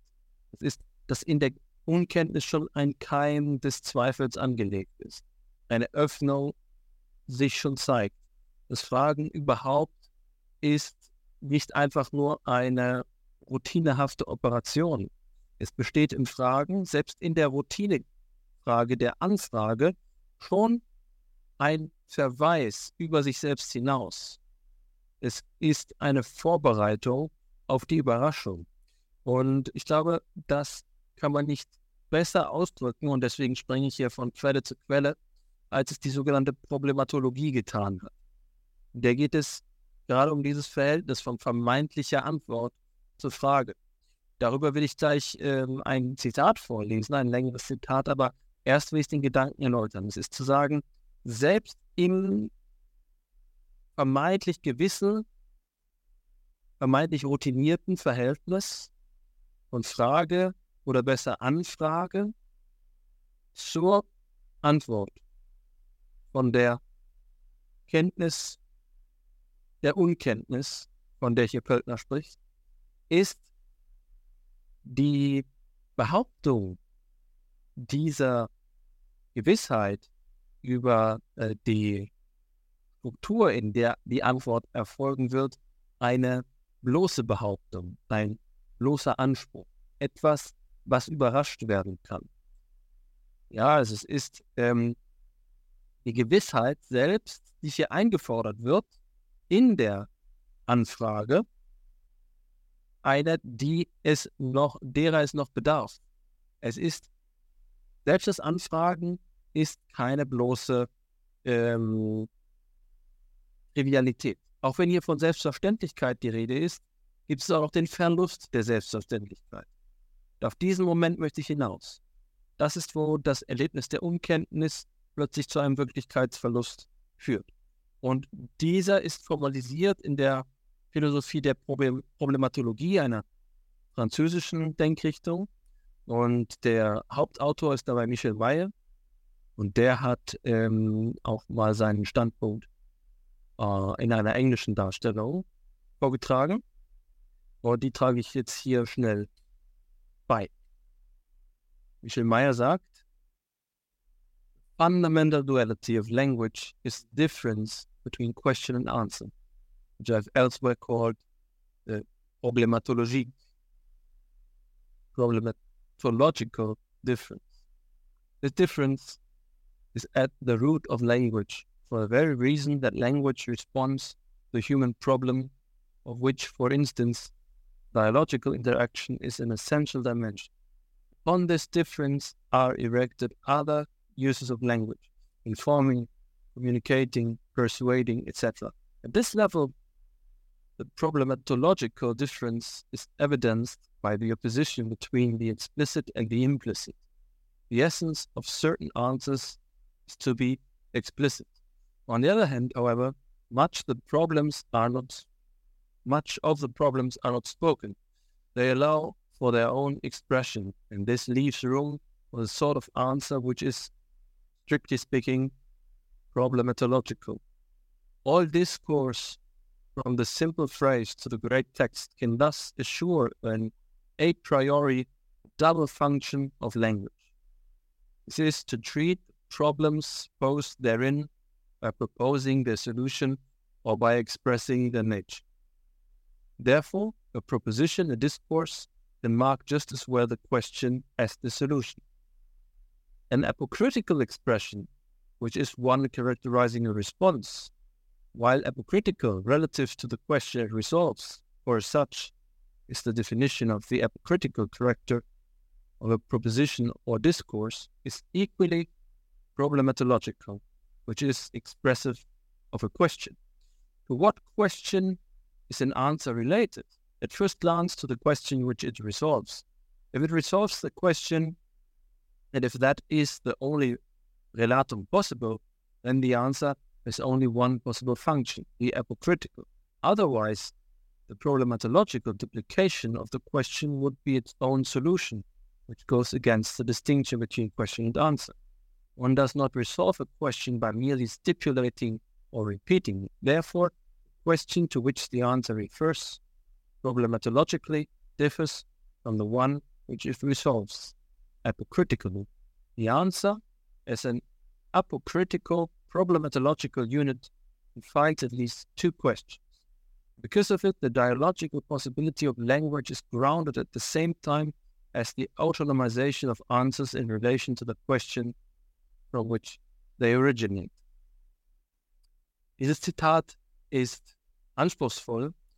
Seine Trivialisierung wäre wohl, dass in jeder Antwort gleich auch eine Frage steckt, aber es ist hiermit mehr gemeint. Es ist gemeint, dass das Verhältnis von Frage und Antwort nicht statisch ist, dass die äh, Antworten nur in einem kritischen Sinne ihre Funktion als Ende einer Kette haben, dass sie aber gleichzeitig auf ähm, Fragen, äh, Antworten zu anderen Fragen sein könnten und gewisserweise jede Antwort, die gegeben wird, mit sich die Frage liefert, auf die sie sonst noch verweisen könnte. Es ist also eine Relationsstruktur, sodass uns jede neue Antwort auch in die Verlegenheit bringen kann, gar nicht genau die Frage gestellt zu haben, auf die sie eigentlich verweist. Diese Rückverweisungsstruktur ist gerade das problematisch, problematologische Element, dass wir im Vollzug der vermeintlichen ähm, Notwendigkeit der Antwort die Hinfälligkeit der Fragevoraussetzungen erfahren. Und das ist es, worauf ich hinaus wollte, als ich von Unkenntnis sprach. Die Erfahrung der Unkenntnis ist eben auch eine Erfahrung dessen, dass die Frage falsch gestellt sein könnte, dass die bloß auf die bloße Anfrage ein Fehler ist. Und ich glaube, dass ähm, wohl schon jeder und jeder dieser Art ähm, Erlebnisse gemacht hat und die Redewendung, die dem etwas Abhilfe zu schaffen versucht, ähm, lautet, es gibt keine dummen Fragen. Und darüber scheiden sich ja die Geister. Da hat wohl jeder eine Auffassung dazu, ob man diesen Satz jetzt ernst nehmen darf oder nicht. Ähm, der Gedanke ist aber, dass uns so manche Frage, im, die als bloße äh, Anfrage gestellt ist, über uns hinausbringen kann. Es ist eine Art meotischer Moment der Anfrage, die korrigiert wird. Die Korrektur der Frage kann dazu führen, dass der Fragehorizont als ein eigentliches Unwissen äh, markiert wird, wo ursprünglich nur die Vermutung war, das Antizipat war, um es mit Kreibig zu sagen, dass man hier einen, ähm, eine Anfrage stellen wird oder eine Unkenntnis hätte. Das ist, glaube ich, die Faszination der Frage. Man muss auch die vermeintlich trivialen Fragen stellen, denn auf diese Weise kann man erst bemerken, dass sie irrig sind, dass sie unvollständig sind, dass etwas über sie hinaus weiß und dass die Antworten, die man, man bekommen kann auf diese Fragen, dass man auf sie gar nicht durch die Frage, die man stellt, vorbereitet ist. Und deswegen glaube ich, dass es nicht eben nur ähm, um, sozusagen um die eigentlichen Fragen in dem Sinne gehen kann, dass wir äh, nach den größten und, und äh, letztlich ewigen philosophischen Fragen Ausschau halten, sondern dass die Fragwürdigkeit jeder erdenklichen Alltagssituation, jeder erdenklichen Erlebniskonfiguration zum, ähm, zum Zusammenhang äh, dieser, äh, dieser Fragwürdigkeit gehört. Das ist, ähm, das ist hier der Gedanke. Und das ist das Letzte, was ich äh, hier noch hervorheben möchte. Es gibt äh, einen der Phänomenologie der Frage noch einen Eintrag, den ich bisher unerwähnt gelassen habe, und das ist ein früher Beitrag von Johannes Daubert, dessen Phänomenologie der Frage unveröffentlicht geblieben ist. Und er ist eben äh, radikal darin, indem er sich von gerade der Anfrage und der nützlichen Auskunft abwendet. Er würde sagen, der Frageakt selbst will nichts. Im Vollzug der Frage als Frage, in dem Moment, in dem das Quesit auftaucht, kann es keine ähm, Determination im Sinne der Bitte geben. Hier unterscheiden wir also vom äh, die Frage in ihrer weltöffnenden Haltung von dem bloßen äh, grammatikalischen Fragefall dadurch, dass wir sagen, es geht um eine Motivationsstruktur, während wir bei der Anfrage eine motivationale Ausrichtung hin auf ähm, die Auskunft haben, die es verlangt, ist die eigentliche Frage motivational neutral. Der Frageakt will nichts, heißt so viel wie die, er ist zur Ausrichtung bereit. Es ist eine Haltung, in der man sich ähm, in, das, in, in das epistemische Verhältnis zu seiner Welt, zu seiner Umwelt begibt, dass die Ausrichtung möglich wird. Es wird keine, kein Antizipat vorausgesetzt. Hier bricht also Kreibigs psychologische Bestimmung, dadurch, dass das Antizipat aufgelöst wird. Hier entspricht ähm, in der psychologischen Aufschlüsselung Aufschlüsselung der Frage als Erlebnis, also die, äh, der Bruch mit, ähm, mit der Erwartung und mit der Motivation, dem, was dem Weg zur Horizonttransformation ähm, gestattet. Das ist, äh, denke ich, nur nochmal eine ins Detail gehende und historisch informierte Betonung dessen, was du in deiner Darstellung zuvor auch schon aus dem Selbstbericht heraus entwickelt hast. Die äh, Psychologie der Frage und die Phänomenologie der Frage unterstreichen den Unterschied zwischen Anfrage und eigentlicher Frage. Um, aber was noch hinzutritt, denke ich, ist, dass wir nicht einfach zwei Klassen von Erlebnissen prinzipiell schneiden und wir genauso gut sagen könnten, es, es gäbe zwei Phänomene, die ganz unterschiedliche Namen tragen, das Fragen und das Auskunft bitten zum Beispiel. Nein, es verbindet sie, wie die Problematologie zeigt, eben doch noch etwas Inneres. Das heißt, auch in der Anfrage gibt man sich durch das dynamische Verhältnis zur Antwort noch in eine Situation, aus der es eben diese eutische Erlösung von der vormaligen Voreinstellung gibt. Dass sich hier etwas entziehen kann, was uns desorientiert und in dieser Desorientierung neue Perspektiven schafft. In dieser Formulierung erinnert mich dein Schlusswort an einen Lehrsatz, den mein alter Lehrer für Geschichte der Philosophie im Bachelor noch in Innsbruck gerne gesagt hat, Rainer Thornherr, der immer meinte, dass die Philosophie in dieser Zickzack-Bewegung von Desorientierung und Reorientierung bestünde und dass die Idee einer bloßen Orientierung quasi der, der dynamischen Natur dieses Zusammenhanges gar keine Gerechtigkeit widerfahren lassen könnte. Ich freue mich jedenfalls, viele der eigenen Gedanken jetzt auch wiedergesehen, gefunden zu haben, beispielsweise in Kreiviks äh, Darstellung oder in Meyers Pro Problematologie. Das spricht für die Objektivität der phänomenologischen Methode, dass sie eben hier auch in einer eigentümlichen Weise eben eine ja, Replikation äh, erfährt, wenn man das so sagen will.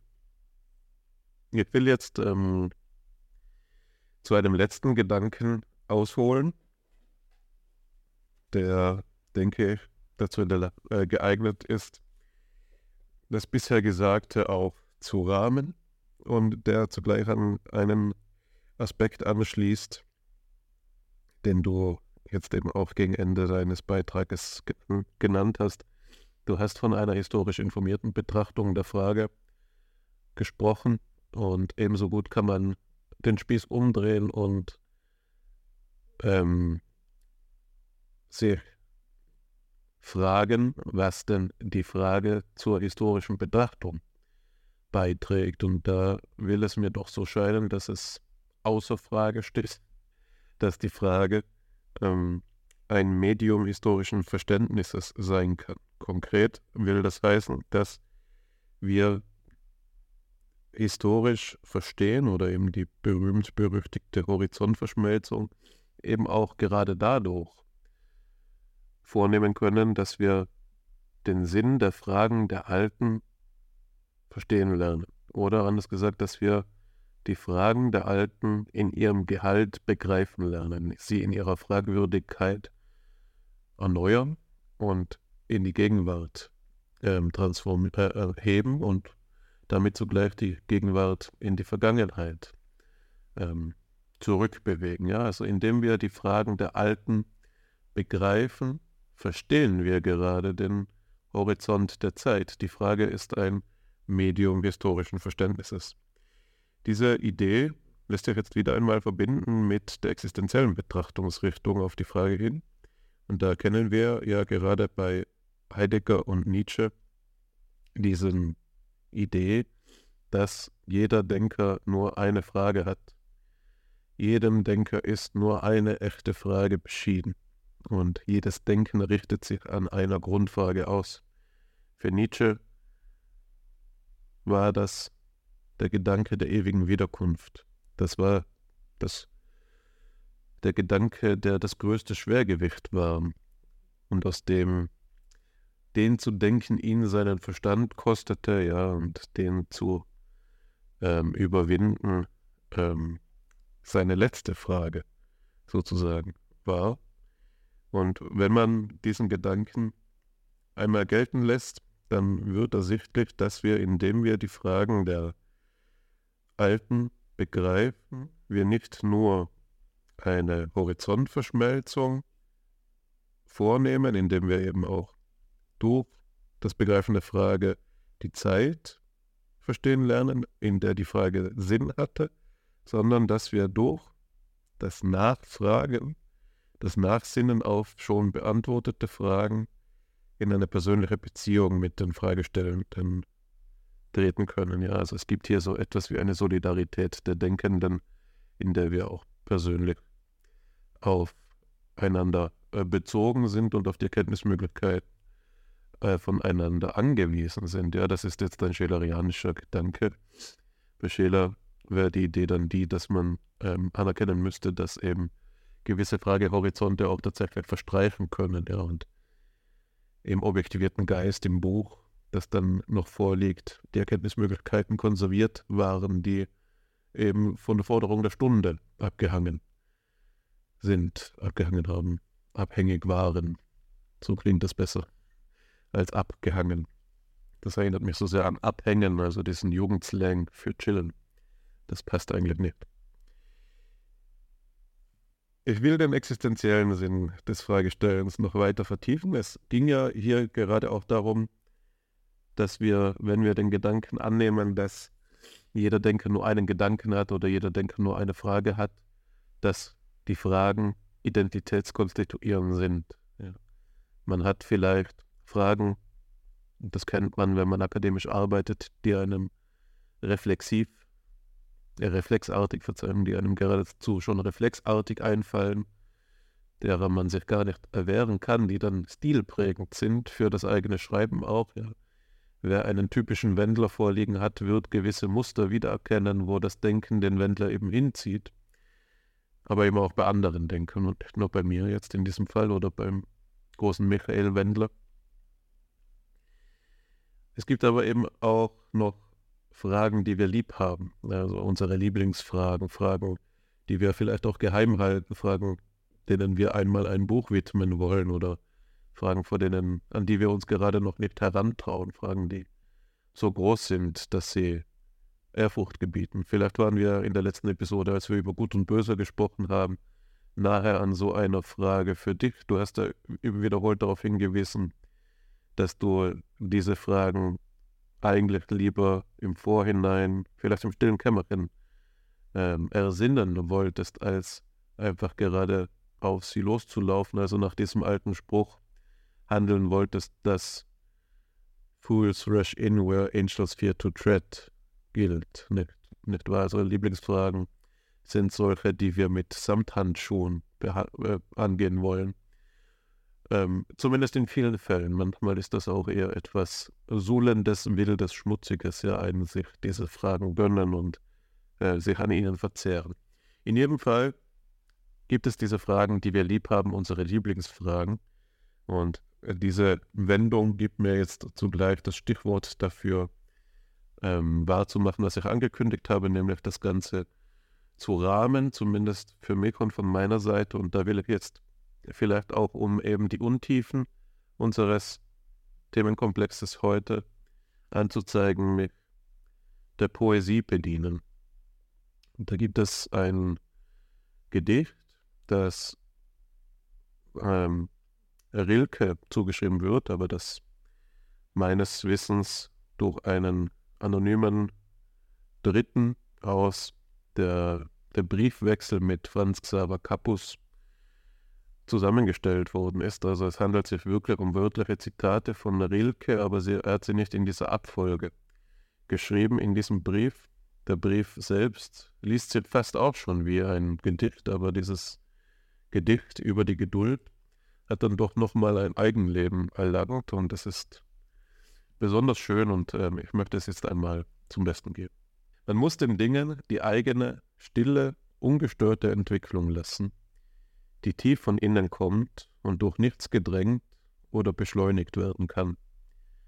Alles ist austragen und dann gebären. Reifen wie der Baum, der seine Säfte nicht drängt und getrost in den Stürmen des Frühlings steht, ohne Angst, dass dahinter kein Sommer kommen könnte. Er kommt doch. Aber er kommt nur zu den Geduldigen, die da sind, als ob die Ewigkeit vor ihnen läge, so sorglos, still und weit. Man muss Geduld haben mit dem Ungelösten im Herzen und versuchen, die Fragen selber lieb zu haben, wie verschlossene Stuben und wie Bücher, die in einer sehr fremden Sprache geschrieben sind. Es handelt sich darum, alles zu leben. Wenn man die Fragen lebt, lebt man vielleicht allmählich, ohne es zu merken, eines fremden Tages in die Antworten hinein. Das, das sind diese Zeilen, die Rilke zugeschrieben werden, die aus 1903 stammen und die gelesen werden können als ein Gedicht auf die Frage. Ja, es geht um die Geduld und die Frage ist ein Bild für die Geduld. Die Frage, die sich nicht beantworten lässt. Man muss das sicher auch verstehen vor der Geste des seinerzeit schon berühmten Dichters, der Rilke war und der sich hier ratgebend an den ratsuchenden jungen Dichter Franz Xaver Capus wendet. Capus fragt Rilke um Rat, bittet ihm um um Hinweise darauf, wie er seine Dichtung verbessern kann, um Einschätzungen für die Gedichte, die er ihm zusendet. Und Rilke sagt ihm, wiederholt in diesem Briefwechsel, dass es noch nicht die Zeit ist, da er, also Capus, die Antworten überhaupt begreifen könnte. Er stehe so vor allem Anfang, dass er sich ähm, mit den Fragen selbst verschonen soll. Das ist eine dieser Wendungen. Also vor einem Anfang lässt sich die Antwort nicht begreifen, sondern man muss eine Zeit lang mit der Frage schwanger gehen. Man muss sie leben und liebhaben lernen, weil die Frage, die vielleicht einmal quälend war, mit der Zeit ihre Güte erweist. Die Frage als etwas, das eben immer wieder Antworten gibt, die auf die verschiedensten Lebenslagen passt und überall Bedeutungshorizonte aufzeigt, die Frage, die man mit sich trägt und die dem Leben Tiefe gibt, ja, die Frage, die man eben liebhaben lernt, wie ein in einer fremden Sprache geschriebenes Buch, das ja immer auch die Verheißung mit sich bringt, die Sprache zu lernen und das Buch zu lesen, ja. Also ein Geheimnis ist verbunden mit der Möglichkeit, das Geheimnis zu lüften, aber der tiefere Gedanke ist eben noch der, dann das, das Leben mit dem Geheimnis selbst höher ist als das Leben ganz ohne Geheimnisse. Und das ist vermutlich etwas, das niemand schöner gesagt hat als, als Goethe, den ich jetzt paraphrasieren muss, wenn er vom höchsten Glück des denkenden Menschen spricht, das darin läge, das Erforschbare erforscht zu haben und das Unerforschliche in stiller Bewunderung zu verehren. Ja. Und solch eine Verehrung sollten wir, wenn wir Rilke folgen, auch den Fragen entgegen, gegenüber an den Tag legen. Die Dramaturgie deiner Darstellung oder Poetologie lässt jetzt hier kaum ähm, meine Nüchternheit mehr zu. Die Luft ist zu dicht geworden, alles drängt dem Ende zu und doch habe ich noch Gedanken die in, ich in dieses Dickicht hineingeben möchte. Ich werde sie ganz kurz. Lässt man sich denn zum Fragen nötigen? Kann man denn sich eine Frage selbst aufdrängen? Kann man sich zu einer Frage zwingen? Oder kann einem ein Lehrer, eine Lehrerin ein, das Fragen lehren? Das ist sicherlich ähm, der Horizont hier. Wenn wir sagen, dass wir uns vielleicht etwas nicht fragen wollen, etwas nicht hinnehmen wollen, dass etwas fragwürdig sei.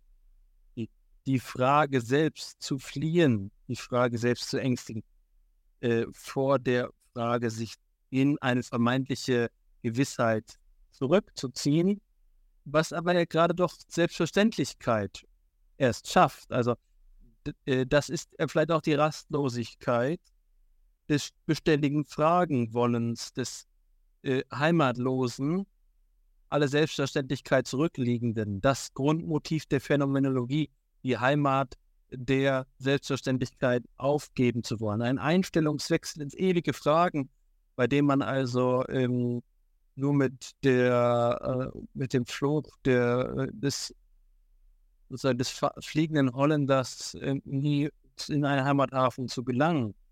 Das ist das Motiv der Neugier als Sünde, das wir aus dem Mittelalter äh, kennen. Der letzte Gedanke, nachdem ich jetzt hier diese Kaskade an Assoziationen noch ähm, veröffentlicht habe, ist die ähm, Aussage, dass eine Hypothese nicht immer eine Frage ist. Eine Entscheidung, ein binäres Entscheiden, ja.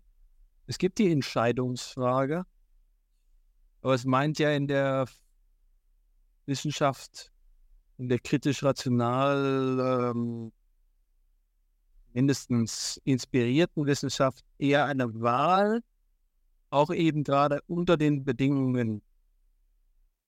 Oder ist es wohl eher die Unfraglichkeit. Das Wählen ist hier ein Abwägen, ein Wägen, ein Fragen, was es mit den Hypothesen auf sich hat. Und doch ähm, ist das nur das Korsett, das formale Korsett.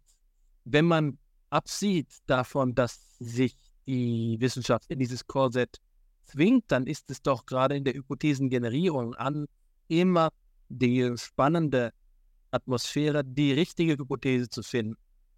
Gewisserweise die Antifrage, die Hypothese, die das mindeste äh, äh, Maß an Gewissheit bereithält, die höchste Selbstverständlichkeit anstrebt und vermeidet, Offenheit zu behalten. Ja, auch das hat vielleicht seinen Sinn.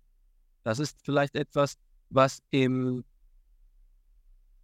im basalsten, im abgeschliffensten Sinne die Rationalität der Wissenschaft bereithält. Wann immer ich davon reden höre, was es mit der Wissenschaftlichkeit auf sich hat, dann ist das vielleicht gerade die Fraglosigkeit. Ja, die, äh, bloß, bloß nicht den Anschein geben, et, auf etwas keine Antwort bereit zu haben. Für alles die richtige Methode. Und hier ähm, löst es sich dann eben in Selbstwidersprüchen auf. Am Ende ist es ja auch das nicht, was die Wissenschaft wollen sollte. Hier steht ihre Praxis und ihr, ihr Anspruch eben in einem Widerspruch. Und das ist äh, ein Segen. Es ist ein Segen, dass wir es hier nicht mit einer einfachen Antwort am Ende zu tun haben, sondern dass wir bestenfalls die Frage in ihrer Fragwürdigkeit artikuliert haben, die Frage nach der Frage. Und das fasst letztlich das ganze Projekt zusammen, das wir in dieser ähm, Folge verfolgt haben, wie ein Tantrum. Da haben wir hier wiederholt den Ansatz genommen, so wie es in Fichtes Wissenschaftslehre geschieht, wieder und wieder von vorne dasselbe zu bedenken, einen minimalen Unterschied auszubuchstabieren, wobei wir nicht unbedingt an Klarheit gewonnen haben, sondern eher an Fülle, an Reichtum, an Breite, an, an Problemen, ja, die, die Fragen gehäuft haben. Fragen über Fragen und hier eben nicht im Sinne des Meers an Fragen, sondern das Fragen, die äh, Fragen, die sich über das Fragen ähm, die an das Fragen gerichtet sind und die sich über das Fragen austauschen. Das ist äh, diese Folge gewesen. Grundkurs mitnichten. Grundverwirrung. Ja, ein, äh, ein Beitrag zu FIPSI Grundverwirrung. Grundvoraussetzungen werden schon geschaffen. für das Mitdenken, äh, indem ich hier unsere Hörerinnen und Hörern hoffentlich am Ende genügend Stimulation geliefert worden ist, damit sie uns hier äh, von hier an eine Frage stellen könnten oder eben schweigend im stillen Kämmerlein, wie du sagtest, etwas haben, an dem, an das noch wirken muss, das nach, nachwirken muss, sodass man sich ins Verhältnis bringen muss, für das man allererst die richtige Atmosphäre finden muss. Zum Beispiel eine poetische, wie du sie angestimmt hast, um dafür den richtigen Ausdruck zu finden. Das ist ähm, auch ein denkbarer äh, Fall von Geist und Geistesbetätigung, die sich im Dialog fügt und uns am Ende ratlos macht. Und damit haben wir all unsere Ziele erreicht.